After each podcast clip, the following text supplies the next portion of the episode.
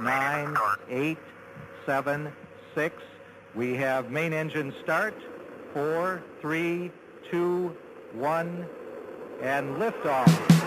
Liftoff of the 25th Space Shuttle mission, and it has cleared the tower. Schönen guten Morgen, meine Damen und Herren. Es ist äh, schon 12.53 Uhr. Ich hoffe, Sie sind morgens durch den Verkehr gekommen. Und ja, wir hören jetzt gleich noch ein bisschen Hathaway. Bis dann. Weiß gar nicht, ob das jetzt noch ein Frühstückspodcast ist um, um sieben vor eins. Ja, gute Frage. It. Aber was es zum Frühstückspodcast macht, ist, dass wir den Mund voll haben, was immer besonders gut ist bei Audioaufnahmen. Ja, aber wir können es uns leisten, oder? Also, Mhm. unsere, unsere Community äh, verdenkt es uns. Hm, da bin ich mir nicht ganz sicher. Ich, ähm, ich, ich, ich habe ja wirklich mein gefühlt mein ganzes Leben lang jetzt schon jede Woche Jan und Olli bei Fest und Flauschig in Samt und sorgfältig zugehört. Und es gab eine Zeit, wo Olli bei der Aufnahme halt so gegessen hat und, und auch geschmatzt hat dabei. Und Das ich hatte immer ja. das Gefühl, auch so ein bisschen extra, weil heute macht er das nicht mehr so. Und das war furchtbar. Weil, so, weil Schmatzen löst in mir sehr viel aus. Und ich bin wirklich zusammengezuckt und musste vorspulen und war richtig, es füllt mich auch mit so Zorn, wenn ich Leute schmatzen höre. So ein ganz, ganz krasser Zorn. Und ähm, ja, deswegen bin ich glücklich, dass es nicht mehr so ist. Mhm. Und vielleicht sollten wir das dann, sollten wir auch nicht ganz furchtbar schnaps, äh, schmatzen. Ich erinnere mich auf jeden Fall an die Zeiten bei Fest und Flauschig, wo das der Fall war. Mm, Ja. Und ich muss sagen, es war, es war vor der Zeit, wo ich beschlossen habe, es erstmal nicht mehr zu hören, weil es mich, irg weil es mich irgendwann, muss ich sagen, ein bisschen genervt hat. Und äh, dann kam ja auch gemischtes Hack und so und irgendwie hatte man einen anderen tollen Mainstream-Podcast, den man äh, ein bisschen lustig und ein bisschen von Woche zu Woche mitverfolgen konnte. So. Aber ich muss sagen, ich bin wieder zurückgewechselt. Also ich höre ganz selten noch gemischtes Hack und ich höre wieder ganz, ganz viel fest und flauschig. Und ähm, muss sagen, ich finde, um mal vielleicht auch mal über andere Podcasts zu reden, mh, die sich so auf unserer Wellenlänge befinden, ähm, finde, dass, dass, dass Fest und Flauschig das echt am besten hinbekommt, dieses ähm, Entertainment-Faktor slash ähm, äh, was so geht momentan. Und das äh, holt mich weiterhin sehr, sehr stark ab, muss ich sagen. Ja. Ja, finde ich auch. Finde ich auch. Ähm, ah, um vielleicht, ja, wenn man über Podcasts reden möchte, hörst du, hörst du derzeit noch irgendwie einen anderen tollen Podcast? Wir sind übrigens gerade beim Elster Podcast und ähm, wie immer reden wir nur über andere Podcasts. Das ist ja die Premise von diesem Podcast. Nein, aber hast du irgendwie eine gute Empfehlung oder irgendwas, was dir gefallen hat in letzter Zeit? Da müsst ihr jetzt auf mein Handy schauen. Ich höre tatsächlich sehr viele. Mal kurz machen. Okay. Mm, Ja, ich ich, ich, ich, ich war nämlich gestern tanzen, deswegen bin ich ein bisschen langsam heute. Mm, Aber ich denke, auch das vergebt ihr mir. Also, was ich zurzeit höre, den habe ich, glaube ich, letztes Mal schon empfohlen. Ähm, wie heißt er denn? Ich höre natürlich vor der Mio ab und zu. Shoutout, Shoutout Salva. Ähm, den Elster-Podcast. Äh, ähm, äh, was ich sehr empfehlen kann, ähm, das ist meine neue Podcast-Entdeckung, ist der Podcast äh, Prosecco Laune. Kennst du den? Nee. Der ist auf jeden Fall richtig krass. Das sind so zwei Hessen, ähm, die in richtig starkem hessischen Dialekt äh, vor sich hin babbeln. Und ähm, die, haben, die haben auf jeden Fall einen ordentlich hohen Entertainment-Faktor. So. Das ist ganz, ganz süß zu hören, was die da reden. Sind so zwei, zwei Friends, die sich immer treffen und sich halt betrinken und dabei einen Podcast aufnehmen. Äh, wäre, wäre auch mal eine Option hier zu machen, tatsächlich, finde ich. Obwohl, Das ja, stimmt, eigentlich. Ich habe ja, ich hab ja vor, einer, vor zwei Wochen, glaube ich mal, das Großprojekt äh, gecallt, dass wir mal ein Let's Play zusammen machen. Da stehe ich ja weiterhin dahinter. Also ähm, mal so wirklich irgendein neues Spiel ausprobieren oder vielleicht auch ein bereits bekanntes und sich dabei aufnehmen, fände ich großartig. Ja. Ja, ich glaube, das würde sehr raw Emotionen ähm, erzeugen. Tatsächlich muss ich sagen, klingt, klingt Prosecco-Laune einfach wie die männliche Version von Herrengedeck, wo, es ja auch immer mit einem, glaube ich, einem Bier und einem Korn äh, äh, die beiden ähm, Moderatoren, ich habe wieder vergessen, wie sie heißen, ehrlich gesagt, aber sind so zwei von Kiss FM aus Berlin. Äh, ja, den fand ich auch immer ganz lustig, höre ihn aber nicht mehr. Ich habe gerade so einen Podcast entdeckt, ähm, der wurde mir gezeigt, ehrlich gesagt, und ich möchte ihn jetzt an dieser Stelle weiterempfehlen. Ähm, und der ist von Esther Perel. Esther Perel ist so eine Paartherapeutin. Und ähm, der Podcast heißt, glaube ich, Where Do We Start? Und es sind immer so 45, 50 Minuten. Ähm, so Pärchen, die quasi für so ein, ein Gespräch kommen und es wird halt aufgenommen und du kannst denen einfach zuhören und, äh, und das kann man sich denken, dass es sehr emotional wird und es sagt ihm aber einem irgendwie auch sehr viel über Beziehungen, ähm, die halt, wie sie halt scheitern können oder was für Probleme es halt so gibt und ähm, natürlich sind es immer Beziehungen, die an einem Punkt sind, wo sie zu einer Paartherapeutin gehen aber es hat mich irgendwie auch auf jeden Fall mit dem Wunsch erfüllt, das auch mal zu machen, weil ich glaube, es ist, äh, ja, man kann davon sehr profitieren. Und, äh, und ja, auch dieser Podcast äh, ist sehr toll. Also ich werde ihn verlinken, Esther Perel. Ja. Okay, das waren ja schon mal sehr gute Empfehlungen. Sehr ich habe mal ähm, irgendwann mal vor, vor einem Jahr oder so unsere Stats angeschaut und da stand, dass die ersten zehn Minuten unseres Podcasts immer die mit den noch am meisten dabei gebliebenen Hörern sind und Hörerinnen. Mhm. Äh, deswegen möchte ich gerne diese ersten zehn Haben Minuten benutzt, kurz nutzen, um zu sagen, dass ich ein Bücherregal zu verkaufen habe. Und wenn jemand Interesse hat, kann er sich sehr gerne bei mir melden. ja, das steht jetzt hier echt schon wieder zwei Tage rum. Und, und, und du, du, musst dir halt vorstellen, wir haben einen sehr engen Flur und dieses Bücherregal steht in diesem Flur, weil ich meine, meine Logik ist halt, wenn ich das jetzt in irgendeinen Raum stelle dann blockiere ich mir damit Quadratmeter, die ich eigentlich Nutzfläche, also Nutzfläche blockiere ich effektiv. Also die kann ich dann, die kann ja. ich nicht für mich äh, irgendwie ähm, äh, umsetzen. So. Und im Flur ist es halt so, ja, es ist ein Hassel dran vorbeizukommen, aber da mache ich eh nichts. So. Deswegen steht jetzt dieses Bücherregal im Flur und ist wirklich, also ist wirklich eine, eine Schande, wie schlecht man da durchkommt gerade. Von daher, ja. wenn, wenn jemand Interesse hat, ich, ich bring's auch vorbei. So. ja. Aber du willst schon noch Geld dafür haben? Ja, ich, ich glaube, wir hatten uns jetzt so auf 50 Euro geeinigt. Das ist ein, wirklich ein ganz gutes Bücherregal, muss man sagen. Okay. Hast, hast du Interesse? Ähm, an einem Bücherregal, also ein bisschen tatsächlich. Ich habe viele Bücher von mir, habe ich so auf dem Boden gestapelt. Das habe ich mal in einer Wohnung gesehen, wo mich das sehr beeindruckt hat. Und allerdings in dieser Wohnung, da war wirklich die ganze Wohnung voller Bücherstapel und du hast so, du wurdest so ein bisschen erschlagen davon und das fand ich ganz toll. Und ähm, bei mir sind es halt wirklich nur so fünf Bücherstapel, Stapel, die so in der Wohnung verteilt sind. Und das war's. Ja. Hm. Ähm, aber, aber ich muss sagen, es ist schon ein bisschen, es ist schon ein bisschen frech, äh, dieses Regal jetzt über diesen Podcast verkaufen zu wollen. ähm, ja, ich wollte es eigentlich schon bei eBay Kleinanzeigen reingestellt haben. Hm. Ja, aber, aber die zahlen weniger. Ich habe das Gefühl, mein eBay Kleinanzeigen Grind ist eher der Kaufende, nicht der Verkaufende, weil es wirklich utopisch lang dauert, bis ich etwas bei eBay Kleinanzeigen reingestellt habe und utopisch schnell, dass ich irgendwas einfach gekauft habe. Meistens für sehr wenig Geld bei eBay Kleinanzeigen. Also ja, ähm, diesen einseitigen Grind muss ich irgendwie mal bekämpfen die nächsten Tage. Ja, ja, das stimmt. Ich habe äh, hab schon öfter bei so Umzügen erlebt äh, mit so einem sehr findigen Freund von mir. Man hat in seinem Freundeskreis immer so sehr findige Leute, an die sollte man sich halten, weil die kommen mit den Startup-Ideen. Und der hat eben bei diesem Umzug, da blieben halt so Sachen übrig und sonst würde man die halt immer wie der letzte Asi auf die Straße stellen oder so. Und der hat einfach von allem ein Bild gemacht und halt überall bei, bei Kleinanzeigen reingestellt und war immer so, ja, 20 Euro Abholung jetzt sofort. Jetzt ja. sofort. Und, äh, und es wurden wirklich so viele Sachen noch abgeholt. Und, und er hat dann irgendwie noch ähm, irgendwie so 80 Euro oder so gemacht. Und ich, das Nicht war so ein richtig geiler Side-Hustle, so ja. Das habe ich, hab ich sehr respektiert. Hm. Ja, nee, so flexibel bin ich nicht. Hm. Ja. Brauche ich immer länger für. Ähm, ja, Lukas, äh, ähm, wie war denn deine letzte Woche so? Hm.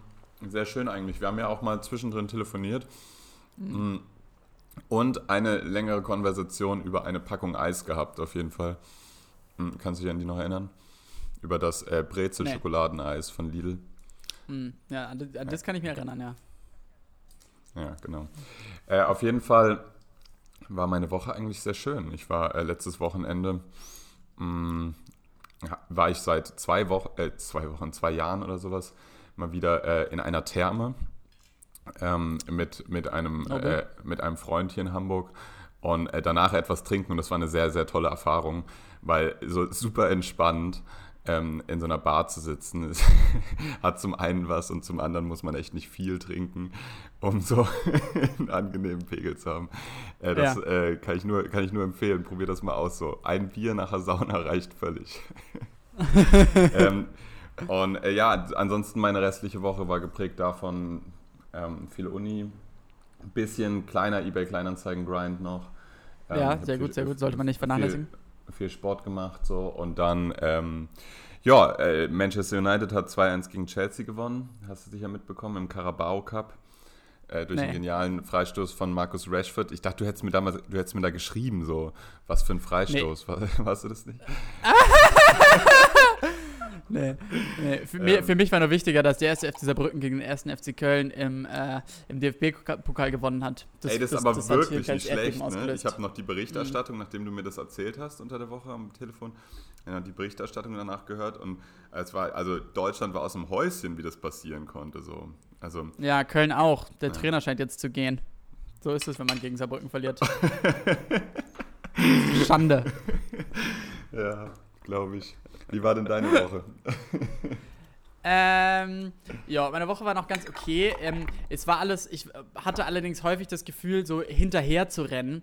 Das, äh, das kennen sicher einige auch äh, von euch und vielleicht du auch. Und vor allen Dingen ist es so ein richtig scheiß Gefühl, weil, weil man denkt immer so, okay, jetzt ist der Burnout um die Ecke. Äh, und, und man sollte sich nicht ausgebrannt fühlen mit Mitte 20. Aber das Problem ist halt, ähm, ja, einfach, wenn man zu viele Sachen gleichzeitig machen muss und ich musste eben weiterhin diese Woche noch, noch so versuchen, ach, halt so, so Vollzeit zu arbeiten und halt noch so die Uni irgendwie hinzubekommen. Und das hat halt dazu geführt, dass ich schon äh, die, so in Seminaren und so war, aber ich war halt nie vorbereitet. Also, weil ich, es, es, es war nicht möglich. Ja, Es ging halt nicht so. Es war, Ja, ich kann hinkommen so, aber, aber ich kann die Texte halt nicht lesen. Und ich dachte, okay, komm, dann mache ich das jetzt einfach noch und, und es ist irgendwie die dritte Woche und ich musste irgendwie durchkommen. Und es hat aber schon, habe ich gemerkt, ähm, wirklich sehr unangenehm. Früher habe ich das immer gemacht, also in der Schule äh, keine Hausaufgaben zu machen oder halt in der Uni Texte nicht zu lesen und es war immer so, ja, scheiß drauf. Ähm, aber ich merke, dass ich inzwischen ähm, äh, das nicht mehr aushalte, weil das zu unangenehm ist. Und ich habe wirklich viele Situationen so erlebt, ähm, dass ich in Seminaren saß und versucht habe, den einen Moment zu finden, wo ich was sagen kann und es quasi und, und kein Textwissen braucht. Und es wurde so ein bisschen ähm, komisch tatsächlich, weil, weil es zum Beispiel in, in, in einem Seminar musste man einen sehr langen Text über den Marshallplan lesen. Den Marshallplan, der, der, der Mythos, der ja so dafür steht, dass Amerika Europa wieder Ja, ja. hochgebracht hat, hochgefickt hat. Und, ähm, und Sehr eloquent und, wissenschaftlich ausgedrückt. Ja, mein äh, Ja. Real Talk, mein Opa hat so viel über den Marshallplan immer geredet. Der war halt auch in der Landwirtschaft tätig nach dem Krieg hier in Deutschland. Und ich glaube, Ja. das, das war, also er hat sich so ein bisschen als Teil davon gefühlt. So. Er hat sich äh, quasi wie der, wie der deutsche Arm dieses Marshallplans gefühlt. So. Und äh, er hat immer, immer sehr, sehr viel von geredet. So. Also, äh, also über den Marshallplan wusste ich schon alles, bevor ich in die Schule kam, gefühlt. Ja, krass. Also, weil äh, tatsächlich, äh, ich wusste relativ wenig, aber eben auch nur diese positive Konnotation und eben diesen Mythos, also dass alle ihn kennen, aber niemand weiß so richtig, wie, war wie viel Geld war das denn eigentlich oder hat es wirklich was gebracht? Und, ähm, und der, der, der Dozent hat ganz am Anfang der Sitzung eine Frage gestellt und zwar meinte er, ja, bevor Sie diesen Text gelesen haben, was war denn da Ihre Meinung über den Marshallplan? Und ich melde mich ganz schnell und war so, ja, also das was total Tolles, uns hat Deutschland gerettet so. Und dann war ich so, ah, okay, das ist ja schön, dass Sie das dachten davor. Und den, die Rest der Sitzung habe ich kein Wort mehr gesagt. Das war mein Ich einziger dachte, Wortbeitrag. Ich, ich dachte, er hätte dich danach nach dem Text gefragt. Das wäre so ein richtiges Eigentor gewesen. Ähm, okay, großartig. Dann hast du so richtig den einen Abstauber genommen und dich dann zurückgelehnt. Ja. Großartig. Ja. Ja, das habe ich, das hab ich häuf, häufiger Ja. diese Woche eben gemacht, dass ich immer so einen Abstauber genommen habe, wo halt so, wo ich auf irgendwas zurückgreifen konnte und den Rest der Zeit habe ich einfach nur still auf meinen Laptop geschaut und, äh, und habe äh, ja, andere Dinge getan. Ja, du, du hast mir auch so eine SMS geschrieben mh, aus einem anderen Seminar, wo mal wieder anscheinend viele Studenten aus ihrem eigenen Leben erzählt haben. Und äh, das, ich muss sagen, äh, die SMS habe ich sehr gefühlt. Ich weiß gar nicht, warum ich SMS sage. Es war natürlich eine WhatsApp-Nachricht, um mal Name-Dropping zu betreiben. Aber ähm, äh, das ist wirklich was, was an der Uni gar nicht klar geht. So, also andere Studenten, die denken, sie müssten aus ihrer eigenen Kindheit, Schulzeit oder Erfahrungen immer erzählen, weißt du? Okay, es sagt jetzt ja. jemand, der irgendwie einen Podcast macht, um über seinen, seinen alltäglichen äh, Schwachsinn zu reden. So. Aber ähm, weißt du, so halt, also die, die Art von Student, die respektiere ich von Grund auf nicht.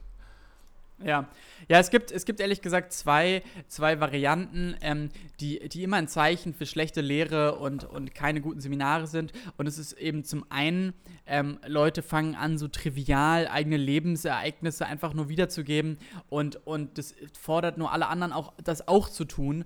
Und wo man sich eben gerade noch versucht hat, über irgendwelche äh, Statistiken von Gewaltakte in der Weimarer Republik zu unterhalten oder was weiß ich. Ähm, endet es damit, dass Leute sagen, ey ja, ne, bei meinem letzten New York Urlaub, da wurde ich so krass kontrolliert am, am Flughafen und du denkst immer so, ah, okay. Und aber die andere Seite und aber die andere Seite davon und ich weiß eben nicht, was äh, destruktiver und schlimmer ist, ist halt dass Leute einfach gar nichts mehr sagen. Und das war, das war eine zweite Erfahrung diese Woche, die mich super auch geprägt und beschämt hat. Und zwar musste ich in diesem ganzen bisschen stressigen Wahnsinn dieser Woche auch noch ein Referat halten.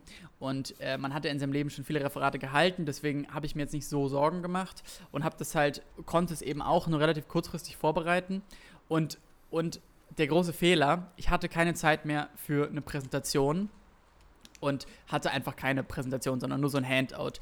Und habe dann über eben ein Thema gesprochen, was einigermaßen verständlich war und äh, meiner, meiner Ansicht nach und war halt fertig und den Rest der Sitzung sollte halt dann weiter über dieses Thema gesprochen werden und es gab keine einzige Wortmeldung. Und ich saß vorne neben dem Professor und es, und es, es, war Stille im Raum, einfach nur Stille. Und ich, ich bin wirklich, ich, ich wollte einfach fliehen so. Ich hatte so diesen, diesen Flight-Reflex und, ähm, und, und dann und es war einfach nie der Moment, dass ich mich wieder auf meinen Platz setzen konnte. Deswegen saß ich die ganze Zeit vorne in diesem Raum und musste miterleben, wie nur die Stille diese ganze Sitzung vortrug. Ja, und das war, das war auf jeden Fall fast genauso schlimm, wie wenn Leute von ihrem New York-Urlaub erzählen. Vielleicht hast du auch einfach keine Fragen offen gelassen durch deine Referate. Ja, ja, das war das Problem. Also ich habe, äh, ich, ich, es ist schon eine große Kunst, muss man sagen, ähm, von, von einer Gruppe an Menschen eine Antwort oder zu bekommen oder ein Gespräch zu initiieren. Ich glaube, es ist einer, wenn man das gut kann, dann sollte man da irgendwie Geld mit verdienen, weil es ist schon schwer. Voll, ja, ich habe auch gestern äh, Abend noch ein Referat vorbereitet. Also was heißt Abend? Eigentlich den ganzen Mittag über. Wir wollten eigentlich gestern einen Podcast aufnehmen. Und ja. ich habe das wirklich komplett gemacht, dieses Referat und auch noch so ein paar andere Uni-Aufgaben. Und ich glaube, ich habe jetzt einfach wieder so anderthalb Semester nichts mehr zu Hause zu tun. So fühlt sich das zumindest gerade an. Aber es ist natürlich ein Trugschluss. Nächste Woche kommt dann wahrscheinlich ja. wieder ein Referat. Aber tatsächlich freue ich mich immer so ein bisschen drauf, auch ähm, so Referate vorzubereiten. Ähm, Wirklich? Wieso? Ja, ja, weil also in der Uni hört man schon sehr viel schlechte Referate, weshalb ich auch nie ja. was dagegen habe, dass ein, dass ein Seminar irgendwie ähm, ohne, ohne Referat auskommt. Aber wenn ein Referat eben als so eine Art Diskussionsimpuls gedacht ist und die Leute sich wirklich darauf konzentrieren, nicht länger als fünf oder zehn Minuten zu reden, dann finde ich das meistens sehr, sehr fruchtbar. So mhm. alles, alles Viertelstunde oder drüber an der Uni kannst du mit dem Durchschnitt äh, deines, deines Seminars, mit dem Durchschnitt mit der Durchschnittsstudentin, Student kannst du, kannst du einfach nicht machen. So, da kommt einfach irgendwas Trockenes rüber und danach sitzen alle da. Naja. Ja. Ja, tatsächlich auch noch eine, ein Moment, ähm, der mich auch sehr beschämt hat. Ähm, und das möchte ich auch noch teilen. Und zwar ähm, herrscht ja an der Uni, aber auch an der Schule bei vielen ähm, Dozierenden und Lehrenden so diese Ui, so eine Arroganz. Wieder jemand so erschossen worden in Saarbrücken. ja. Ja, was, was viele Lehrende und viele Dozierende so vereint, ist ja so eine, so eine Verachtung von Wikipedia. Und die ist meiner Ansicht nach halt nicht mehr so richtig zeitgemäß. Und vor allen Dingen äh, gibt sie mir immer das nötige Selbstbewusstsein, auch Wikipedia viel zu benutzen, weil ich halt denke, so, ja, die schauen da ja sowieso nicht nach. So, das ist ja so, die verachten das ja so. Und, und, äh, und deswegen hatte ich auch größere Teile des Referats über Wikipedia recherchiert. Und, ähm, und also ich habe auch andere Sachen genommen und es so durcheinander gewürfelt. Es war nicht mehr ganz erkennbar. Es war nicht einfach Wikipedia abgelesen, was ja auch gerne mal passiert. Und, ähm, und tatsächlich hat dann aber danach in der, in der Diskussion der Professor so gemeint so, ähm, und ich habe das gar nicht erwartet von dem, weil der sehr konservativ ist, aber er meinte so, ja, ähm, äh, ein Tipp für Sie, ähm, also an die, ganze, an die ganze Gruppe, ein Tipp für Sie, wenn Sie Wikipedia benutzen, dann benutzen Sie doch immer das englische Wikipedia, das ist immer viel besser ausgearbeitet und viel bessere Referenzen und so. Und ähm, ja, diesen Tipp möchte ich jetzt auch an dich und unsere Hörerinnen weitergeben, ähm, immer englisches Wikipedia benutzen. Ja, safe, also bei den meisten Themen. Wirklich, ich äh, gehe immer extra auf die englische Wikipedia-Seite, gebe es da zuerst ein und schaue dann, ob es das vielleicht auch in Deutsch gibt, aber meistens ist es nicht mal halb so ausführlich. Also, ja. ja. ja. Aber tatsächlich für Uni-Referate jetzt nur, wenn, nur wenn ich mir irgendwie so eine Struktur eines Gegenstandes erstmal schließen will. Auf Wikipedia ist das ja tatsächlich immer ganz gut gemacht. So, keine Ahnung, wenn man jetzt über Schriftsteller was erfahren möchte, dann sind da irgendwie Kindheit, äh, literarisches Schaffen und ähm, und das Deutung Wichtigste, das Wichtigste, keine, das Wichtigste Ahnung, sind so. immer. Und ähm, Literatur natürlich. Ja. ja, nee, das Wichtigste sind aber immer die, äh, die Skandale. Die werden immer ganz unten aufgelistet, die schaue ich mir immer zuerst an. ja, und oh, also, ja, keine Ahnung, wem erzählen wir das überhaupt? Also, so, wir, wir wissen das ja eh, oder? Also, keine Ahnung, ja. Weird Flex gerade so. Ähm. Äh, Jakob, hast du, hast du diese Insta-Story gesehen, worunter ich dich markiert habe, um mal kurz den wissenschaftlichen Rahmen dieses Gesprächs zu sprengen? ich wollte dich, ich wollte dich tatsächlich gerade eine wissenschaftliche Frage stellen. Aber ähm, nee, was meinst du, welche Instagram-Story? Erzähl mir, was, was meinst du genau? Also ich habe dich unter, unter einem Video markiert von, von dem Rapper Da Baby. Ähm, und da, da sieht man so, also so US-Rapper haben ja die Angewohnheit, so Fans auf die Bühne zu holen, so Travis Scott-mäßig, und die dann so ins Publikum zu schicken, so Stage-Diving-mäßig. Ja. Und, äh, ähm, und der, dieser Da Baby holt sich halt so einen Fan rauf und man muss sich dann halt immer vor Augen halten, das ist dann so der größte Moment für diesen Fan, der es irgendwie in die erste Reihe geschafft hatte und sich dann entschließt, er geht jetzt auf die Bühne und springt rein zu, zum einsetzenden Beat. Und dieses Video zeigt dann eben, wie dieser Typ dann halt aufgefordert wird, jetzt ins Publikum zu springen und es tut. Und er springt aber halt so mit der Schulter voran und die Menge geht einfach zur Seite und er fliegt einfach zwischen die Leute und die Menge schließt sich über ihm wieder. Es ist so, es ist nicht mal irgendwo aufgekommen, er musste dir auf jeden Fall noch anschauen, es ist sehr, sehr lustig. Ja, ja, es ist so ein bisschen ein Sinnbild dafür, wie die, äh, wie so die Rap-Community dich einfach schluckt. So, du denkst, was, was Besonderes am besten, am besten release noch irgendwelche Beats oder so und die Rap-Community schluckt dich einfach und du bist egal. Safe. Was wolltest du denn für eine äh, wissenschaftliche Frage gerade stellen? Ähm, also jetzt interessiert es mich doch. ja, ähm, ich würde eigentlich ganz gerne ähm, kurz über ähm, auch kurz über aktuelle politische Entwicklungen sprechen, denn es gibt ja so viele. Ähm, und, und und zwar hat mich so ein bisschen beschäftigt die letzte äh, Wahl in Thüringen. Und ähm, mhm. da hast du sicherlich auch schon zu viel drüber gelesen und hast nicht die Muße, lange drüber zu sprechen. Aber vielleicht nur kurz, denn, ähm, denn ja tatsächlich wurde in Thüringen gewählt. Und erstmal muss man sagen, ein phänomenales Ergebnis für die Linken. Damit habe ich, ich habe mich davor nicht so damit beschäftigt, gar nicht mit gerechnet, dass die über 30 Prozent holen. Also äh, äh, nicht Shoutouts schlecht. Ramelow. Habe ich Respekt für so. Und es hat offensichtlich gut funktioniert, sich eben auch so dann persönlich als, als quasi Figur direkt gegenüber äh, Höcke zu ähm, positionieren. Und aber natürlich das andere große, ähm, die, die andere, der andere große Fact dieser Wahl ist ja irgendwie die, die AfD unter einem Faschisten wie Höcke bei 24 Prozent. Und ähm, und dann wurde ja viel drumherum gedeutet ähm, nach der Wahl und es gibt ja auch noch keine jetzt Koalitionsbildung und könnte auch schwierig werden mit einer äh, CDU unter Annegret Kramp-Karrenbauer und der verzweifelten Suche nach einem konservativen Profil. Aber, ähm, aber tatsächlich wurde danach auch häufiger so eine Parallele zur Weimarer Republik gezogen. Und das passiert häufig, ehrlich gesagt, wenn es um den Aufstieg von Nazis geht. Und das würde ich ganz gerne ein bisschen näher beleuchten, weil es wird häufig eben dieser, es wurde dann häufig dieser, dieses Beispiel gebracht, dass in Thüringen, oder Thüringen war quasi das erste Bundesland in der Weimarer Republik, bei dem eben die NSDAP in der Regierung beteiligt war. Und, und außerdem wird ja häufig auch so, ähm, so die, tatsächlich sind auch die, ähm, die Prozentzahlen äh, von eben den, den Stimmen für die AfD sogar ein bisschen vergleichbar mit der von der, von der NSDAP, die ja zur aller, allerhöchsten Zeit, also in der letzten Wahl ähm, 1933, eben auf so knapp über 30, 34 Prozent oder so kam. Und äh, das ist ja schon nah dran, ne, muss man sagen. Es war nie, es, die haben es ja irgendwie nie als alleinige Macht geschafft.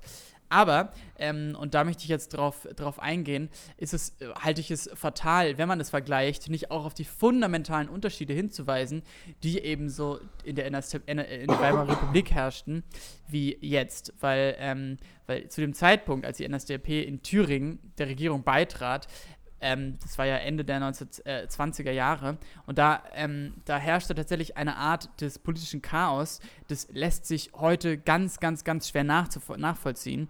Denn zu der damaligen Zeit ähm, gab es gar keine richtige Demokratie mehr und keine richtige Republik, sondern eine sogenannte Präsidialdiktatur. Zu diesem Zeitpunkt war quasi die ganze Macht schon an Hindenburg übertragen worden, der, ähm, der zwar immer noch ein Parlament wählen ließ, aber dann ein Kabinett und eine Regierung aufstellte, die nichts mit den gewählten Vertretern zu tun hatte. Alle Leute, die dann eben gewählt wurden, waren, waren, waren Adlige waren, ähm, war quasi so alte Aristokratie, die, ähm, die nichts von einer Republik oder von einem Parlamentari ähm, Parlamentarismus hielten, sondern eben zu den guten alten kaiserlichen deutschen Zeiten zurück wollten. Und deswegen ähm, war das Kabinett unter S. Brüning und dann später von Papen ähm, war, war wirklich in gar keiner Weise demokratisch legitimiert. Und zu dieser Zeit schaffte es auch mein Vorfahr tatsächlich, äh, ich bin nicht besonders stolz drauf, ähm, Paul Freiherr von und zu Els, mein Ur Urgroßvater, ähm, schafft es tatsächlich, äh, Verkehrsminister zu werden. Und das ist relativ seltsam, weil der eben davor relativ wenig damit zu tun hatte. Und was er, was er eben mitbrachte, war eben so alte Aristokratie, ein Adelstitel, eine Burg. Und das machte ihn zum Verkehrsminister. Und, ähm, und äh, ja, und es ist halt so ein bisschen so, als würden irgendwie. Ähm, weiß ich nicht, äh, Prinz Markus von Anhalt plötzlich das äh, Verkehrsministerium leiten und du wärst so, äh, was ist hier passiert? Ähm, Oder Scheuer. ja. Ja. Genauso kompetent. Äh, okay, krass, das hast du nie erzählt. So. Äh, warst du fertig? Nein, also er, er, ehrliche Frage, ist das das Ende der Geschichte? Ähm, nee, okay, ja, um, um zum Ende der Geschichte zu kommen, ich glaube, das ist eine, eine, gute Idee, da jetzt auch einen kleinen Bogen zu spannen. Ähm, war es nämlich dann in dieser, in dieser komplett, äh, in dieser, in dieser politisch chaotischen Phase, ähm, was eben gelungen ist, ähm, der NSDAP, war eben zum einen, sich auf eine Weise stilisi zu stilisieren, ähm, dass man eben die einzige ähm, Möglichkeit ist, aus dem Chaos herauszukommen und quasi die, das politische System hinter sich zu lassen und ähm, und gleichzeitig ähm, versammelten sich auch die sogenannten außerparl außerparlamentarischen Kräfte, also auf der einen Seite die SA, also ne, die, die Kampfformation ähm, der Nazis, aber auf der anderen Seite auch die Schwarze Front und der Reichsbanner, ähm, auch ähnlich aufgestellte, auch zum Teil bewaffnete Truppen von den Sozialdemokraten. Denn zu dem Zeitpunkt waren die Sozialdemokraten und eben die KPD ähnlich groß vertreten im, im Reichstag, aber hatten eben keine, kein, also kein Mitspracherecht mehr. Niemand fragte sie mehr, niemand beteiligte irgendwo die SPD noch, obwohl sie die gleiche Anzahl an Stimmen hatten. Und, ähm, und, und es gelang dann eben der NSDAP, diese ganze Chaosstimmung so auf, auf sich zu vereinen und vor allem auf Hitler zu vereinen. Ähm, und zwar besonders, weil, weil eben Hitler sich nicht damit begnügte, einfach irgendeiner Regierung beizutreten und irgendeinen Ministerposten zu übernehmen, sondern dass er wirklich bis Ende 1933 oder bis halt bis zum Januar 1933 darauf beharrte, dass er Kanzler werden müsste. Und bis, zu, bis in den letzten Tagen ähm, des Januars 1933 war nicht klar, ob das funktionieren wird und war nicht klar, ob nicht einfach doch was anderes passiert und doch Hindenburg weiter andere Leute an die Macht lässt. Und es war eben absolut nicht unvermeidlich. Und, ähm, und, und der entscheidende Punkt eben für die Nazis war eben den Antisemitismus, der in Deutschland herrschte ähm, und der auch ganz krass durch damalige Medienunternehmen befeuert wurde, sich zunutze zu machen. Und eben diesen, dieser Antisemitismus hat alle Wähler vereint. So die, die soziale Stellung und der Hintergrund und Land oder Stadt, das war gar nicht so ausschlaggebend. Das war sehr gemischt bei der NSDAP. Aber was es vereint hat, war der Antisemitismus.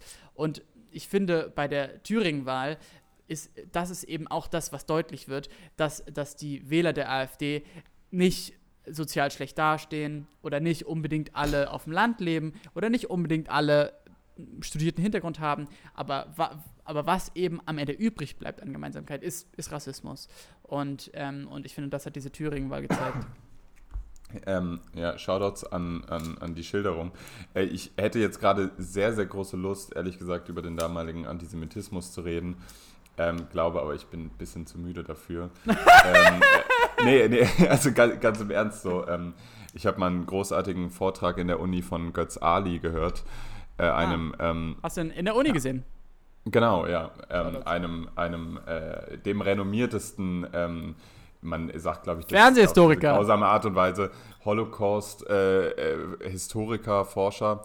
Und ähm, äh, dieser Götz Ali untersucht halt äh, primär mh, hm, seit neuestem auch sowas wie sozialen Neid. Also quasi, dass Antisemitismus eben nicht nur aus rassistischen Wurzeln damals entsprungen ist, also quasi wirklich zwischen, äh, also zwischen der Rasse, sondern eben auch aus, aus sozialem Neid etc. Und es ist ein, ein sehr spannendes Feld, sich, sich anzuschauen, aus welchen Faktoren in der damaligen Zeit der 20er, äh, Anfang 30er Jahre eben dieser, dieser Antisemitismus schon vorher bestand und dann eben ähm, als Werkzeug benutzt wurde. Aber ich glaube, ähm, dass jetzt auch in, in, in, in der Form eines Podcasts dieses Gespräch einfach mal so zu freestylen, ähm, da, ja, da weiß ich nicht, fühle ich mich jetzt nicht so gut bei. Aber was man auf jeden Fall sagen kann, ist, dass ich meine, ähm, Halle liegt zwei Wochen zurück und es ist auf jeden Fall ein, ein äh, in, seiner, in seiner Deutlichkeit nicht zu übersehendes antisemitisches Attentat gewesen. Mhm. Ähm, und zwei Wochen später entscheiden sich nahezu 30 Prozent äh, eines, sagen wir mal, nicht ganz so stark abgehängten Bundeslandes wie Brandenburg oder Sachsen 30 Prozent. Und zwar quer, wie du gesagt hast, durch alle Altersklassen. Äh, warte, 23 Prozent. Ja, ja, genau. Aber äh, gut, Fast 30. Ich, Fast 30. Ehrlich, ehrlich gesagt dachte ich gerade 25 hatte ich im Kopf, da habe ich aufgerundet. Ja. Aber gut, ja. gut dann, dann, dann, muss, dann muss man sagen, äh, gute 20 Prozent, aber auch das reicht, entscheiden sich zwei Wochen nach einem Attentat mit deutlich antisemitischer Motivation, ähm, nicht nur die AfD zu wählen, sondern so jemanden ganz explizit wie eben Höcke. Und ähm, weil, also auf die Frage, das, ich glaube, ich habe das im, im, in einem anderen Podcast gehört, ich weiß gerade nicht mehr in welchem, ähm, auf die Frage hin, oder, oder ich glaube im Inforadio hier in Hamburg, auf die Frage hin, warum ähm, gewählt wurde, wurde erstmals eben kein Übergewicht mehr auf, äh, auf, auf Protestwahl gelegt, sondern wirklich auf die Inhalte. Also 70 Prozent der Menschen, die ähm, in, in Thüringen die AfD gewählt haben, haben dies aufgrund der Werte, die diese Partei vertritt, getan und vor allem die Person Höcke und nicht aus Protest. Nur 30 Prozent ja. Protestwähler. Also nicht mal mehr dieses Argument, ähm, hier, sind, hier sind Menschen, die wollen irgendwie... Ähm, es der Regierung heimzahlen. So, das, das mag immer noch eine Motivation im Hintergrund sein, aber nicht mal das entschuldigt es quasi, dieses, dieses Wahlergebnis. Und schockierend fand ich auch, dass eine, eine Mehrheit der 30-Jährigen, eine Mehrheit der 40-Jährigen ähm, die AfD gewählt hat. Es sind nicht die über 60-Jährigen. So. Und auch unter den 20-Jährigen waren hohe, hohe Prozentsätze, nicht, der, nicht, nicht die Mehrzahl, aber hohe Prozentsätze, die die AfD gewählt haben. Und das ist... Ähm, dass es äh, äh, natürlich, wie du gesagt hast, ähm, äh, finde ich es auch immer sehr an den, an den Haaren herbeigezogen, diese historischen Vergleiche zu machen, weil sie natürlich nicht aufgehen und selbst wenn sie aufgehen würden, dann, dann könnte man es jetzt äh, irgendwie, also könnte man drüber diskutieren, aber, aber man, man würde eben nicht zu dem Schluss kommen, dass das jetzt äh, tatsächlich ähm, eine, eine gleiche Ausgangssituation ist. Aber es ist auf jeden Fall, ähm, es ist äh, super, super beschissen, dass diese Wahl so gelaufen ist. Ja. Weil also, ähm, äh, viel, viel, viele Entschuldigungen eben nicht zählen. Man kann jetzt nicht sagen, das ist jetzt das abgehängte äh, Sachsen oder Brandenburg. Und man kann auch nicht mehr sagen, hier sind die Protestwähler. Und man kann auch nicht sagen, ah ja, die wissen nicht, dass die, äh, da ist bei denen ist noch nicht angekommen, dass die AfD antisemitische, rassistische ähm, Züge hat. Sondern äh, hier wurde jemand wie Höcke gewählt und der wurde gewählt zwei Wochen nach Halle, weißt du? Und das, das finde ich super. Also das ist einfach nur, das ist eine neue Dimension. Ja, ja also ähm, äh, ich, ich glaube auch, dass eben, dass solche historischen Vergleiche immer an den Haaren herbeigezogen sind und ich mache das ja auch. Und aber ich ziehe eben sie an den Haaren herbei, um, um vor allen Dingen eben so die Unterschiede zu bemerken. Und eben noch ein Unterschied, der mir aufgefallen ist, ist, dass, ähm, dass so die nationalsozialistische Bewegung mit am extremsten verankert war in der studentischen ähm, Szene. Und dass da schon ganz früh ähm, ähm, quasi die SA verbreitet war und die Organisation und, und auch alle Studierendenorganisationen waren im Grunde unterwandert von der NSDAP. Und, ähm, und, da, und da machte sich halt so ein bisschen diese Erzählung breit, dass das große Deutschland ähm, im Ersten Weltkrieg zu Unrecht verloren hat und quasi eigentlich aus Schuld der Sozialdemokraten und der Linken. Und dass das Einzige, was jetzt wieder helfen würde, aus dieser vertrackten, politischen, chaotischen Situation herauszukommen, ist eben quasi wieder ein starkes Deutschland zu schaffen, ohne eben diesen Parlamentarismus, der nichts bringt. Und, ähm, und diese Erzählung, der, die, die kam eben auch ganz stark aus, aus so der studentischen Szene und aus Studentenstädten.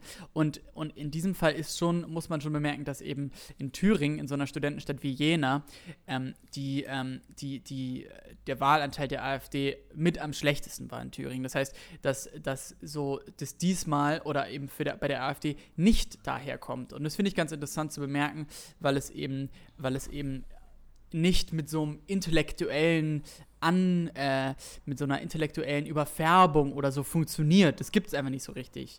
Und ähm, ja, und das nimmt eben auch der AfD so eine, so eine, so eine Erzählung, dass es, dass es so sein muss, dass diese Machtübernahme der AfD kommen muss.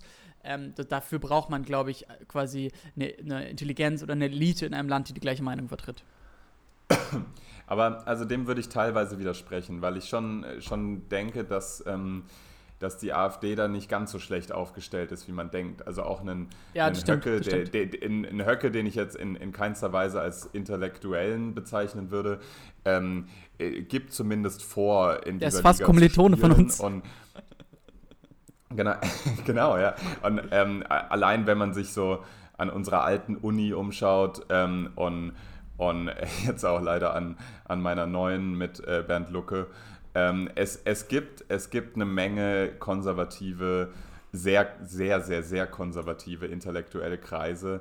Ähm, ich erinnere da an einen gemeinsamen äh, Geschichtsprofessor von uns oder an, an jemanden wie Sarrazin, die natürlich alle objektiv gesehen nichts anderes sind als polarisierende ähm, populistische äh, Figuren einer äh, vorgegebenen intellektuellen Schicht äh, einer Gesellschaft. Aber im Endeffekt ähm, erfüllen sie halt diesen Sinn, äh, äh, sie, sie füllen für die Wähler der AfD ähm, oder für Sympathisanten die, genau diese Stelle aus. Nämlich indem sie äh, oft gegen, gegen Wissenschaft wettern, oft ähm, gegebene Meinung hinterfragen, die Presse schlecht reden ihre, ihr eigenes Geschichtsbild aufziehen. Und ich sehe da schon auf jeden Fall bei der AfD ähm, sehr oft äh, Punkte, wo ich denke, ähm, mich, mich nervt es besonders stark, eben wenn, wenn, wenn Menschen dann versuchen, äh, in intellektuelle Kreise zu unterwandern und eben wissenschaftliche oder journalistische Meinungen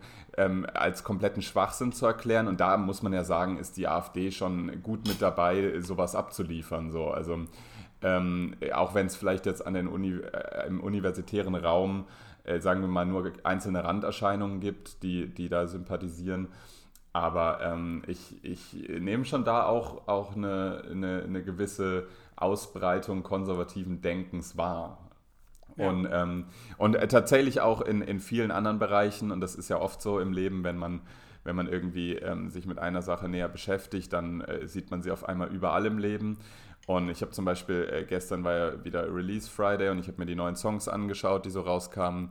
Und es gibt einen neuen Max Harris-Song featuring Sugar MFK und äh, Megalo und ich weiß nicht, wer alles noch dabei ist. Ich glaube Dirk von Loftso von Tokotronic mhm. und Fat Tony. Und die haben alle einen Song gemacht, der heißt Das dunkle Kapitel. Den möchte ich schon mal sehr empfehlen.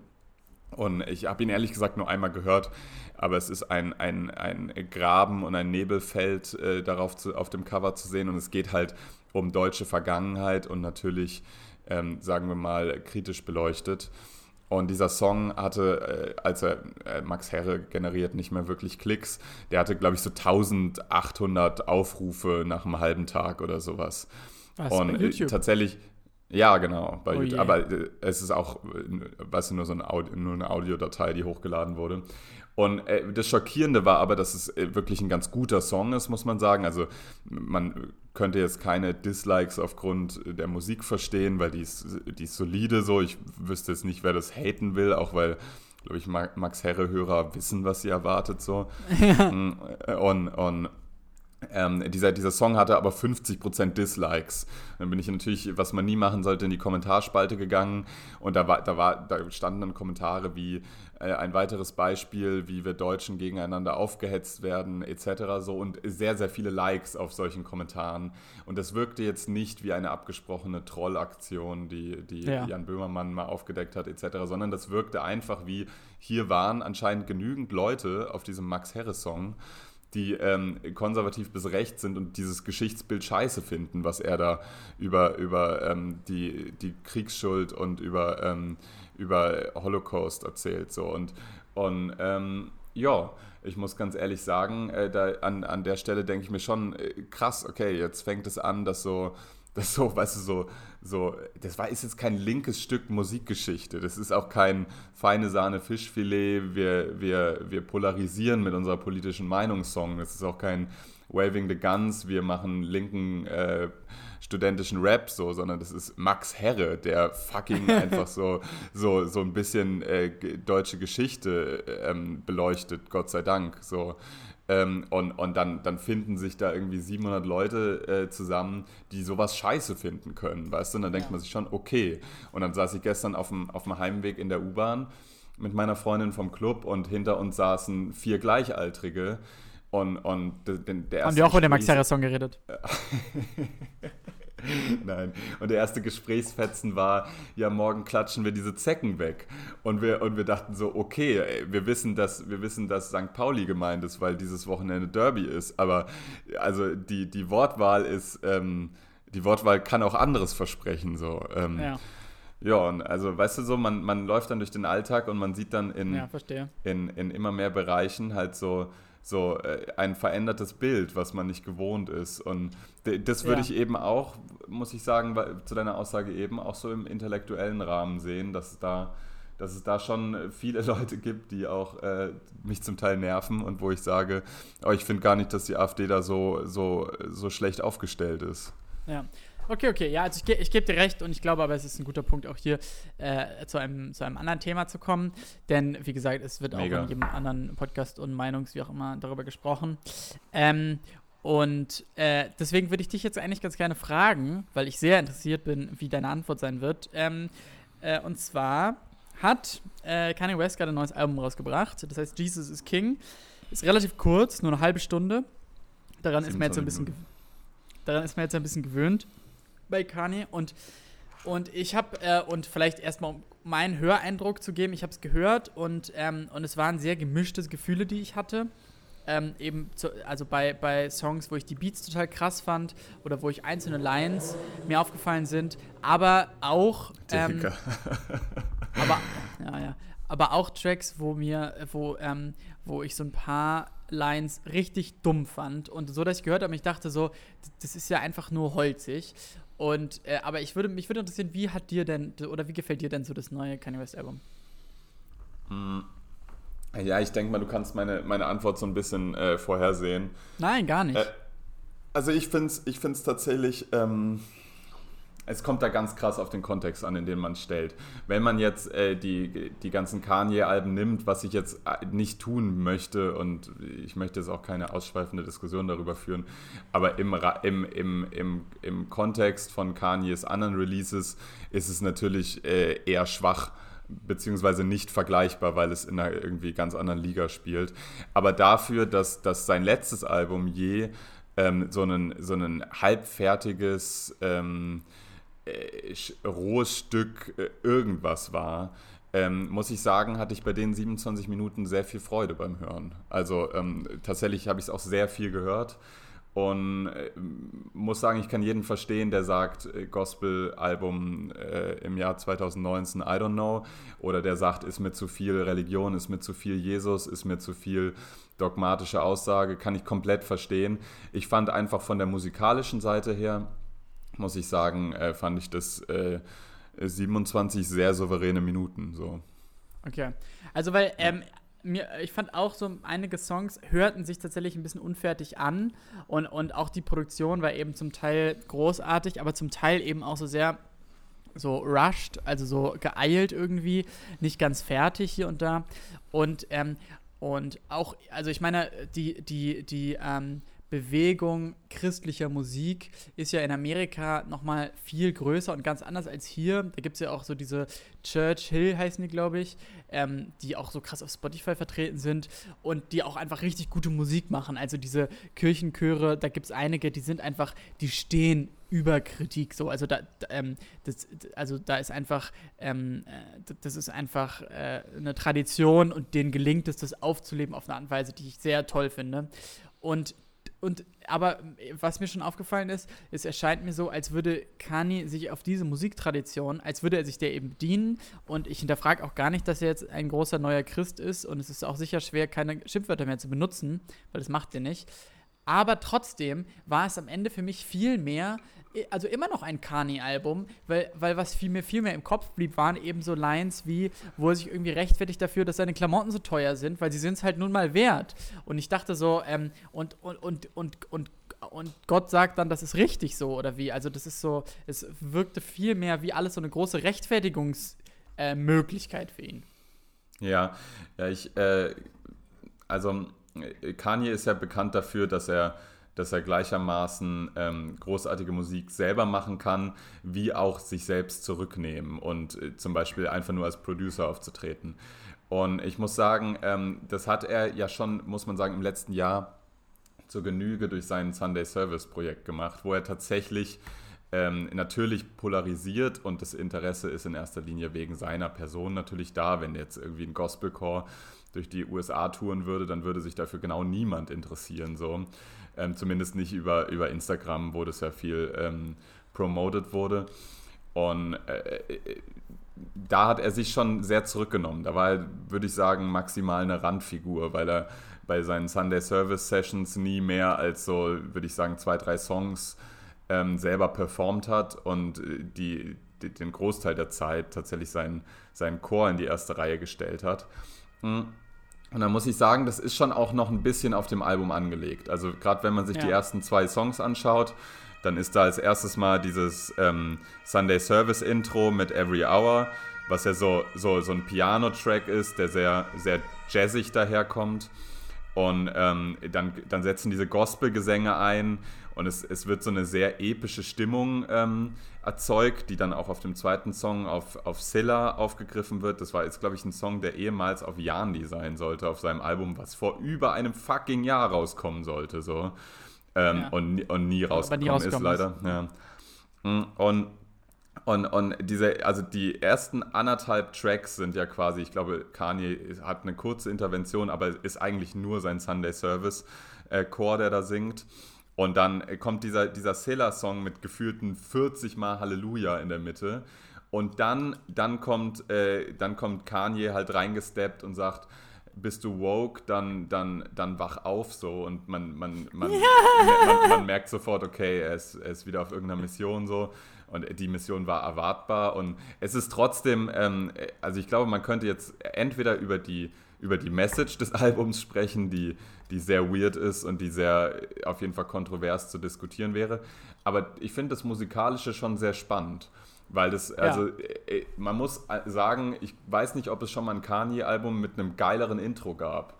Weil Intros eigentlich nie, nie so Kanyes Ding waren. Und ähm, ich muss sagen, also das ist ein richtig, richtig saftiger Intro-Track, der erste. Und der, zwe der zweite eben auch noch so. Und das ist, ähm, muss ich sagen, als ich das das erste Mal gehört habe, dachte ich so, ja Mann, das ist, äh, das ist gut. Das ist, äh, gefällt mir, wie dieses Album beginnt. So. Und es erfüllt vor allem so, so äh, heroische Erwartungen, die man eben an dieses weirde Projekt hatte. Ja. So? Also, ähm, ja, tatsächlich schon. Und, ähm, und und und eben das so als, als quasi so weirdes Projekt zu betrachten. Äh, zum einen fühle ich das, zum anderen wird es sicherlich nicht gerecht, weil ich zweifle keine Sekunde daran, dass Kani eben sehr gerade gläubig ist und es sehr lebt und jetzt halt irgendwie awakened ist und, ähm, und halt diese Art der, diese Art der Religiosität, die auch keine Widerrede erlaubt. Und die möchte ich, ich möchte auch gar keine Widerrede bringen, aber ähm, aber am, am Ende scheint dann eben doch der Kanye durch, der halt schon immer ähm, sehr so self-absorbed und halt super nur mit sich selber beschäftigt ist und und und und und es hat eben tolle Seiten, wie wenn er tolle Musik produziert und es hat irgendwie negative Seiten, wenn eben offensichtlich er, er psychische Probleme hat oder oder oder Entscheidungen, politische Entscheidungen trifft, die man nicht unterstützen würde. Und und auch hier klingt eben für mich trotz, trotz, äh, trotz dem ganzen Jesus-Angebete vor allen Dingen eben durch, dass, dass, ähm, ja, dass, dass Kanye eben denkt, er müsste sich in der Mitte der Welt ähm, inszenieren. Und das, das ist ja auch, das, deswegen hört man ja Kanye. Und ähm, ja, und, und äh, aber tatsächlich die für mich schlechteste Line des Jahres, einfach nur weil ich zusammengezuckt bin, ist der Song, der jetzt auch schon hundertmal Memes draus gemacht wurden und so. Aber dieses, ähm, äh, ja, Jets Closed on Sunday, You're my Chick-fil-A, ähm, die ich wirklich gehört habe und wirklich dachte so, was? Was, was, also, also, ja. ähm, die, die fand ich sehr, sehr, sehr, sehr stumpf und, ähm, ja. Mhm. Irgendwie ist das mehr, hängt es mehr, hängt es dann mehr als ja auch so großartige Lieder, auch wie das, ähm, ich weiß gar nicht mehr, ähm, was auch mit den zwei Featuren ähm, ist, ähm, er uses Gospel, der wirklich großartig ist, der mir sehr gut gefällt, der. Ja, ja, warte mal, ich möchte erst, erst noch zu Close on Sunday was sagen. Und zwar, ähm, äh, also dieser Song ist, ist so sehr Kanye, obwohl die Message noch viel brutaler ist und viel ekelhafter, als, als man so von ihm gewöhnt ist. Aber diese, diese Gitarrenmusik, dann diese irgendwann einsetzenden Alarmsirenen schon fast, also so, so dieses, dieses Achtung, jetzt passiert was. Und, und dann kommt diese Line von ihm, also man, man fühlt sich ja voll gestört durch diese Sirenen in der Mitte und ja. dann singt er Life is no longer my home und man fragt sich so, Kanye, war es das jemals so? ähm, und, und, und, und, dann, dann kommen eben, eben diese Chick-Filler-Lines und dann, dann rappt er aber nur darüber, dass man so, gerade als Frau und so und Instagram und dass man gehorsam sein sollte und am Sonntag, ne, und so und der Kirchentag und alles. Und dann kommt am Ende dieses Chick-fil-A. und, das, und das ist halt, das ist halt so der, der glaube ich, der einzige Kanye-Moment, also den vom Alten, den wir so kennen. Dieses, dieses ausgerufene Chick-fil-A am ja. Ende, das ist so, das ist, ja, das ist so hilarious gut, weil danach kommt ja der Song On God, den ich äh, so für den einzig wirklich richtig krassen Rap-Track auf dem Album halte, weil der einen atemberaubend guten Beat hat. Und, ja. äh, und dieser Beat setzt halt auf diesen Ausruf am Ende ein. Und das muss ich sagen, ist schon ziemlich, ein ziemlich guter Moment auf, auf der Platte. Deswegen, also ich sehe den, den Song Closed on Sunday natürlich, wie, wie sollte es anders sein, den muss man kritisch sehen, so ähm, ja. textlich, aber musikalisch finde ich das auf so vielen Ebenen ähm, catchy, dass ich es dass einfach nur gut finden kann. Ja. Aber du wolltest was zu Use This Gospel sagen, oder? Äh, ja. Nee, nur, dass mir der Song gut gefällt.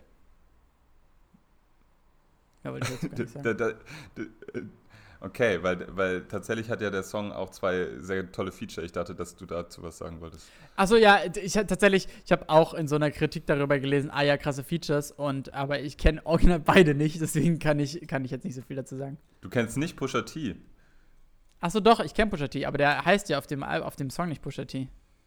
Nee, aber also die beiden, die beiden Zent also ich glaube, da sind, sind da nicht sogar drei Features drauf, ich weiß gar nicht. Aber auf jeden Fall Pusha T und sein Bruder No Malice.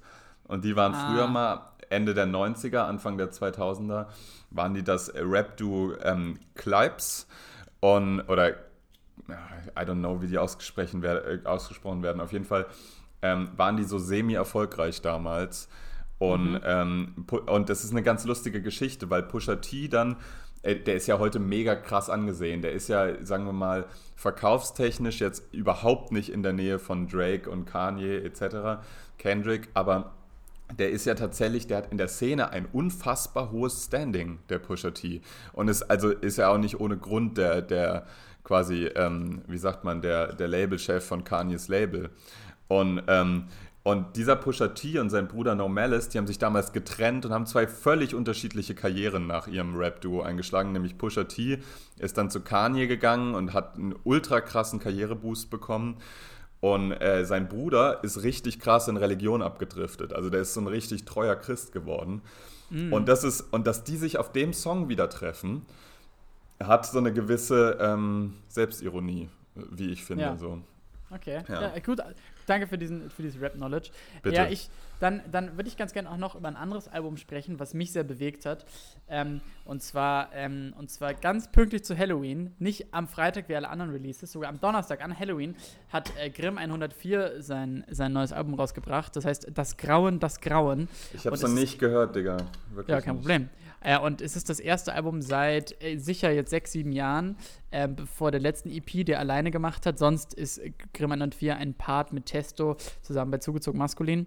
Und ja, und eben dieses Album, Das Grauen, das Grauen ist. Ähm, äh, steht ein bisschen für sich. Ähm, es ist, äh, einem fällt auf, dass Grimm 104 ist, ist wirklich ein, ein Dichter, möchte ich sagen. Das klingt jetzt übertrieben, aber, aber die Texte ähm, reimen sich äh, hier und da gar nicht so besonders, aber es ist halt sehr, sehr poetisch und, ähm, und es sind einige also es sind einige Tracks drauf, die man sehr gut hören kann, zum Beispiel der Song Hölle, in dem er den, ähm, in dem er quasi seine Ankunft in Berlin und so das Leben in Berlin, wenn man so, äh, wenn man so zwei Jahre lang immer über den gleichen Obdachlosen in der Volksbank rübersteigt und irgendwann nach zwei Jahren ist er plötzlich weg und du weißt so, oh je, das ist nicht gut ausgegangen wahrscheinlich. Und so und so diese alltägliche Hölle beschreibt er in diesem Song und und dann halt auch so Wohnungsbesichtigungen und so und mit einem Auge, was wirklich, äh, was wirklich äh, in, im Detail so furchtbar ist. Und ähm, und dann gibt es noch den Song ähm, äh, äh, Geist, der ist auch musikalisch einfach toll und ähm, äh, natürlich geklaut von Oji Kimo, aber trotzdem äh, auch mit einem richtig krassen Beat. Und aber auch ein Song wie Unter der Stadt, in dem Grimm so ein bisschen dieses Bild aufbaut von so einer, von so einer dunklen zweiten Welt, die sich so in den U-Bahn-Schächten äh, äh abspielt. Und es ist so untermauert mit so Berliner U-Bahn-Sounds hin und wieder. Und, und es ist so dieses Gefühl, du schaust so in einen Tunnel und irgendwas ist da und du weißt nicht genau was. Und es ist also, äh, es ist wirklich sehr, sehr ähm, äh, böse hin und wieder und sehr, sehr äh, ja, äh, gruselig. Und das findet seinen Höhepunkt in dem sehr kurzen Song Abel 19. Und Abel 19 ist, ist wirklich, ähm, sowas habe ich noch nicht erlebt. Das ist ein, im Grunde ein Song aus der ähm, Sicht von jemandem, der gerade stirbt. Und Grimm übernimmt quasi die Rolle eines, eines, eines in einem Kampf unterlegenden Protagonisten, der halt dem Tod immer näher kommt. Und es ist so, es schüttelt einen so, weil es so furchtbar ist. Und äh, ja, und also dieses Album ist, ähm, kann man sich so ein paar Mal anhören und man hört immer was Neues raus. Und äh, es ist was Besonderes. Also ich habe es nicht erwartet. Okay, ja, ich höre es mir auf jeden Fall auch noch an. Ja, das geht. Ich glaube, der, der Typ ist auch einfach mega sympathisch. So irgendwie, ich weiß nicht, irgendwie hatte ich den schon immer gerne so tatsächlich noch nicht so viele Interviews von dem angeschaut, aber ich glaube, das ist einfach nur ein korrekter Dude. Ähm, tatsächlich, was auch noch, äh, was ich auf die Liste packen würde, ich weiß nicht, ob wir gerade so bei der Playlist sind, aber ich mache jetzt einfach mal. Ja, wir sind bei also der Playlist auch, ja. Habe ich dir gestern schon geschrieben, ähm, ähm, der neue Nemo-Song, so, mm, ja. Ähm, finde ich wirklich unfassbar gut. Und äh, ich habe mich, ich habe neulich mal ähm, Achtung, Nerd Talk, habe ich hier, als ich, als ich in meine neue Wohnung eingezogen bin, habe ich meine Platten so, so ein bisschen halt ausgepackt und äh, ins Regal gestellt. Und äh, die, die, die Platte, wo ich immer den größten What the fuck-Moment habe, weil ich sie besitze, ist äh, Nimos erstes Album. Und ich, ich, ich frage mich immer so, ja, ich habe die, hab die Platte vielleicht zweimal gehört und denke immer, ach ja, ganz gut. Aber ja, also ich, ich, eigentlich kaufe ich mir nur Platten, wo ich, wo ich wirklich ähm, denke, das ist nachhaltig ein, ein Album, was ich viel höre und was ich, was ich gerne irgendwie besitze. So. Ähm, hm. Aber, aber bei, bei Nimos erstem Album kann ich das nicht so ganz argumentativ ähm, festmachen, warum ich das damals gekauft habe. Mhm, wahrscheinlich, weil der Typ so ein bisschen schon immer so eine Faszination auf mich ausübt. Also ich finde ihn wahnsinnig gut aussehend und wahnsinnig charismatisch. Ich finde die ja. Energie, die er hat und und äh, diesen Vibe, den er rüberbringt, der ist so, der ist so vordergründig, dass der, der, der springt einen förmlich an bei seinen Videos. Und ein bisschen habe ich auch immer meinen, meinen kleinen Bruder im, im, im Kopf, weil der ganz großer Nemo-Fan ist. Und der, ich glaube, der kann alle Songs auswendig. Und äh, wenn, wenn mein Bruder Nemo anmacht, dann mutiert mein, mein Bruder auch gerne zu jemandem, der, der sehr hektisch mitrappt und, und äh, durch die Gegend springt. Und äh, das, das, das sehe ich irgendwie immer so ein bisschen, wenn ich mir Nemo-Songs anhöre. Und ich muss Ja. sagen, ähm, der, der, der ist ja damals, wie hieß dieser erste Song, mit dem er rausgekommen ist? Äh, äh, Oh, weiß ich nicht mehr. Fuck. Das erste Album hieß Fuck. Kiki, oder? Das, was du hast. Ja, genau. Ähm, warte mal, wie hieß der denn? Irgendwas, äh, da hat er über seine Sucht gerappt oder sowas. Auf jeden Fall äh, ist, ist auch scheißegal, aber damals dachten, glaube ich, alle, dass das so ein, so ein, so ein One-Hit-Ding wird. Aber ich meine, schau mal, der hat nach, nach einem Tag hat er jetzt 1,2 Millionen Aufrufe, sehe ich gerade auf YouTube. Und dieser neue Song Karma, der ist wirklich sehr, sehr krass produziert. Der ist vielleicht sogar ein bisschen überladen, aber der ist wirklich krass. Und äh, äh, schaut euch das Video an, ich habe den einfach nur gefühlt. Das ist, ähm, ich gönne das Nemo auch total, weil ich finde, der, Ja. der, bringt, ähm, der bringt wahnsinnig viel äh, künstlerische Attitude mit. So. Und das wird nicht langweilig, dem zuzuhören. Und ich eigentlich, ich, ich weiß noch den Gedanken damals, als ich, ähm, als ich äh, das erste Mal Nemo gesehen habe und ich so dachte, ach ja, so den kennt in einem halben Jahr niemand mehr. Und inzwischen hat er, hat er halt irgendwie sein eigenes Label und ist das Zugpferd von 385 und ach, das ist, äh, das ist alles nur schön einfach. Hast du den Song auch Ja. gefühlt? Äh, ehrlich gesagt, nicht, nicht so sehr wie du, aber ich, aber ich fand ihn auch ganz, ich fand ihn nicht so schlecht, ja. Also, und ich habe auch gerne Nemo-Alben gehört, aber der hat nicht, ich weiß auch nicht. Mich hat, äh, Ich- mich hat diese, diesen Freitag eher neu- der neue Song von Sio ähm, sehr beeindruckt. Testo E heißt der. Ja. Und äh, den fand ich sehr toll. Sehr gut. Ich, ich hätte auch noch gern deine Meinung zu dem Young Horn Song Pony von, let, von letztem Freitag. Ähm, ja, also äh, den habe ich, den hab ich auch gehört und, äh, und fand es auf jeden Fall auch ganz lustig. Und, äh, und irgendwie bei, bei Young Horn habe ich eigentlich immer Lust auf mehr und das war in diesem Fall auch so. Und ähm, ja, und irgendwie habe ich, hab ich auch verstärkt drauf gehört. Ähm, ich weiß, so, äh, sonst mache ich das jetzt nicht so, aber irgendwie so drauf gehört, ob ich eigentlich problematisch finde, was er sagt und ob problematisch finde, was er rappt, weil Mhm. es schon auffällt, dass es halt meistens die gleiche, die gleichen Themen sind und und und und ich habe das Gefühl, Young Hoon hätte die Kapazität auch über interessanteres zu rappen. Also, also es muss nicht immer irgendwie, ja, hier die Bitches und die ähm, und, und irgendwie das Geld sein, sondern ich habe schon das Gefühl, der hat, der hätte lyrisch auch ein bisschen mehr drauf und, und irgendwie, ähm, vielleicht kommt ja noch was. Ja, ja, ich fand also diesen minimalistischen Beat halt Killer und alles, was Ja. darauf passiert, ist eigentlich fragwürdig. Also, ja, also ich, da, ich saß echt so ein bisschen mit offenem Mund da und dachte mir so, Digga, also das kannst auch nur du dir erlauben, diesen Text ähm, im, Ja. im Jahr 2019. Also, ja, das ist wirklich ein frecher Text auch. Hat er, hat er wieder einen Ja. rausgehauen. ja. Ja. Ähm, ja, aber dann, äh, dann, dann, äh, dann haben wir doch, haben wir doch wieder ziemlich gute Sachen über die Playlist gefunden. Und äh, hoffentlich, hoffentlich noch mehr Hörer für diese Playlist. Und äh, ja, und können eigentlich an dieser Stelle ganz gut ähm, auch diese, ich glaube, 18. Folge des Elster Podcasts beenden. Äh, es, war bereits die zweite Frühstücksfolge. Und ähm, ja, hoffentlich haben wir nicht zu sehr geschmatzt. Und ähm, und das nächste Mal, weiß ich nicht, kann es eine Lunch-Folge sein aus der vollen Mensa oder, oder, oder doch die Let's Play-Folge. Wir finden was. Ja, auf jeden Fall. So, ich äh, gehe jetzt wieder ins Bett. Sehr gut. Ja, nee, ich war ein bisschen müde bei der Folge, muss ich sagen. Also, die ist ein bisschen an mir vorbeigezogen. Ja. Ähm, ich glaube, die, ich glaub, die, nächste, die nächste nehme ich im Liegen auf. Es steht ein Haus am Waldesrand, fernab vom Lärm der Straßen. Kommst du am Tag vorbei, sieht's aus, als wär's verlassen. Doch kommst du in der Nacht vorbei, brennt Licht in allen Zimmern. Und es geschieht dort mancherlei, wenn Mond und Sterne schimmern. Wozu die Katze auf dem Dach? Warum das Seil am Fenster? Wer ist da noch im Keller wach? Sind das am End Gespenster?